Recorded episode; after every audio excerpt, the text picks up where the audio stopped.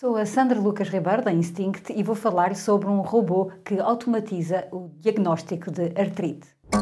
Hot Toast. Com a falta de médicos reumatologistas, esperar por uma consulta pode demorar muitas vezes meses. Para ajudar a responder a este desafio, foi criado o Arthur, um robô que permite um diagnóstico precoce de artrite.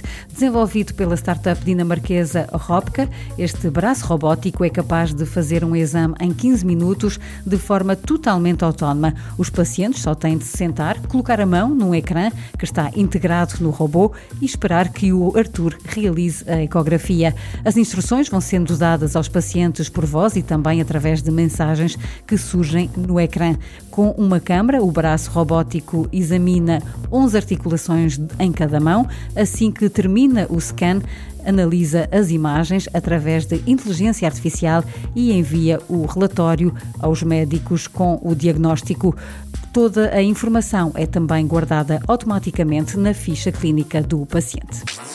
Super Toast by Instinct.